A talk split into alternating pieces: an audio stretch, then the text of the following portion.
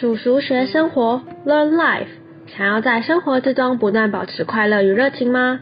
那就赶快订阅叔叔学生活，一起 Learn Life。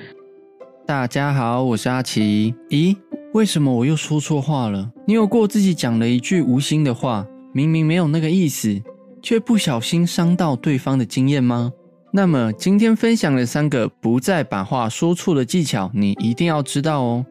在开始之前，叔叔学生活是一个透过知识学习保持生命热情的频道。想持续获得满满的热情能量，欢迎帮我们订阅，给我们满满的支持与肯定吧。第一个说好的一面。嘿，阿奇，你看，这是我最近新做的英文讲义，你觉得怎么样？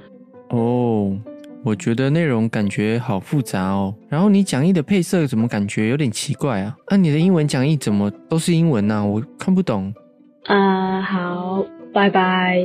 你有想过一个人来问你想法，真的是因为他想知道怎么样吗？其实这行为的背后是想要把自己努力的成果分享给身旁的人。换一种说法，也可以是说，单纯想把自己的喜悦分享给别人的一种行为哦。这时候，如果我们突然扮演成一个认真魔人，讲一堆大道理，对方的兴致可能马上就被你浇熄，更别说还讲一堆批评的话。所以，当我们不懂得这个弦外之音，就会发现，慢慢的，怎么好像都不太有人想要跟你分享自己的生活喜悦了呢？所以，我们可以这样做哦。嘿，阿奇，你看，这是我最近新做的英文讲义，你觉得怎么样？哇，这是你尝试的新风格吗？真的有很多突破的感觉，是什么原因会让你想要这样创新啊？嗯，因为我之前的风格好像太严肃了，想说可以给学生多一点轻松的感觉，所以在配色上啊，我就有做更多轻松的排版，还有更加的宽松跟简约，希望可以再让学生更专注在跟我互动。所以没错，先讲好的一面，其实就是在认同对方的动机跟行为哦。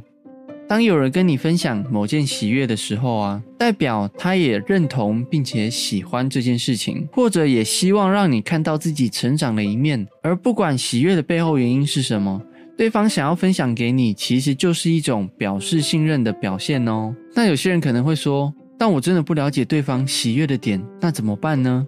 很简单，可以像刚刚的例子一样，用反问的方式去问对方哦。或许你可以说：“你感觉真的很开心诶，是有什么我没有发现的事吗？”或者是“你感觉真的很喜欢这次的创作，是因为什么原因吗？”而在“叔叔学生活”自我了解的主题中，就有提到很多关于人性的需求，有一部分就是需要被认同，相反的就是不喜欢被批评。所以，当有人突然跑过来，跟你分享他的喜悦的时候，这时候多了解、多鼓励大于单方面的指教吧。第二个，越过对方的线。小美是一个很敏感又不太有自信的人。有天，小美第一天到新公司报道，路过的主管刚好看到了小美，想说上前关心一下，希望用爽快的氛围让对方不要太有压力。这时候，主管就说：“嗨，小美，我是你的主管，接下来我们部门的文案就交给你啦。”然后人资部是有给我看一下你之前的作品，嗯，我是觉得果然还是太稚嫩了，希望之后能好好进步哦。如果文案哪里写的不好，你放心，我一定会给你满满的指教的。隔天，小美竟然就没来上班了，没到职的原因竟然是觉得自己不适任。主管接到这个消息之后，觉得非常震惊，马上就问了人资部门状况。后来才知道，原来小美在上一间公司很常被主管跟老板批评，长期下来让自己非常的压抑又郁卒，是真的受不了了才决定要换环境的。殊不知，为了要缓和气氛的玩笑话，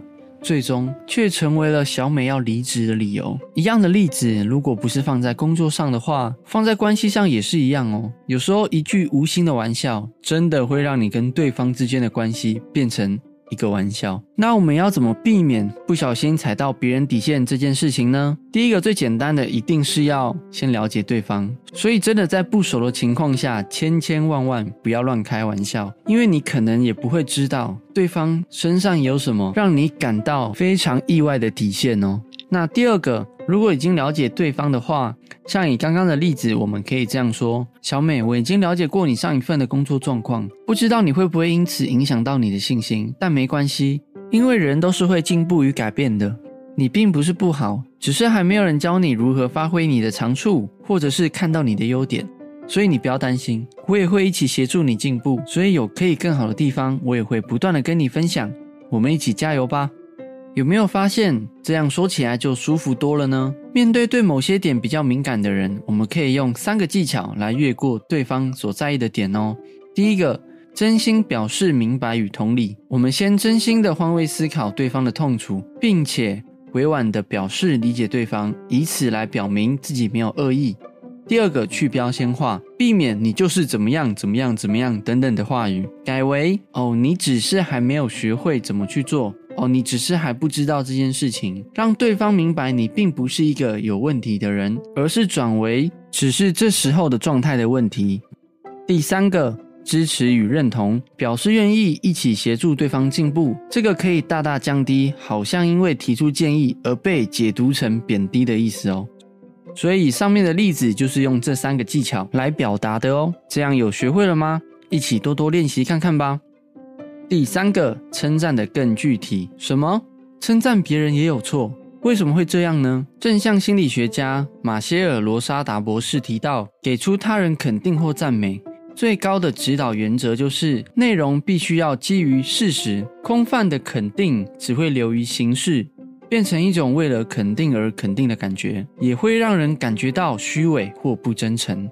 所以有时候只说很好啊、不错啊、不愧是前辈等等，反而会让人觉得客套而不实际哦。那要怎么做呢？书籍阿丹老师的幸福说话课里面有提到两个方式，大家可以试试看哦。第一个描述过程，称赞努力，像是你的室友把宿舍都整理了一遍，除了辛苦了以外，你还可以这样说：哇，房间的物品都被摆得好整齐哦，而且连原本很脏的地板跟柜子都被擦得好干净，你也太细心了吧！能够打扫得这么干净，真的不是一件容易的事情，真的是辛苦你了。像这样的表达，能够让对方知道你有看见对方的努力以外，也顺带的夸奖了对方的优点哦，甚至能够感受到你对他的肯定哦。第二个，感恩式的赞美。心理学家艾尔戈·盖博与梅塞尔从研究中发现，感恩是浪漫关系的催化剂。经常表示感谢，能够强化彼此的关系。在所有的赞美方式中。感谢式赞美是最安全、有效且副作用最小的哦。而我认为，感恩式赞美之所以会这么有效，是因为能够让对方接受到自己的付出，真心被需要的感觉，大大的提升自己在这世界上存在的重要性哦。所以，不妨也试试看这个感恩式的赞美，感恩对方的付出吧。所以，整体来说。我认为具体的描述就是在表示你在乎对方，把对方放在心上，用心看待对方的付出的一种方式哦。让对方的每一个付出都感到被重视，就是最好的称赞方向哦。所以这两个赞美方式快记下来吧，一起跟你好棒说拜拜。以上就是三个简单的说话技巧，一起把话说得更对吧。最后，我认为说话的艺术有一部分最需要我们学习的是。换位思考，因为真正说话能够得体、让人舒服的原因，都离不开在乎对方的感受。因为说者无心，但听者有意，对吧？所以，如果你也想要提升这方面的能力的话，不妨在每一天的晚上思考看看，今天一整天说的话语是否有让人感到不舒服的地方呢？而如果有的话，让我再重新说一次，我能怎么说呢？把这两个问题不断的练习，我相信你也能够用话语温暖身旁的人，成为更讨喜的人哦。让我们一起透过学习了解人，让说的每一个话语都能够缔造出良好的人际关系，活出对生命的热情吧。感恩大家收听叔叔学生活。如果今天的分享有帮助到你的话，欢迎帮我们按个喜欢及订阅哦。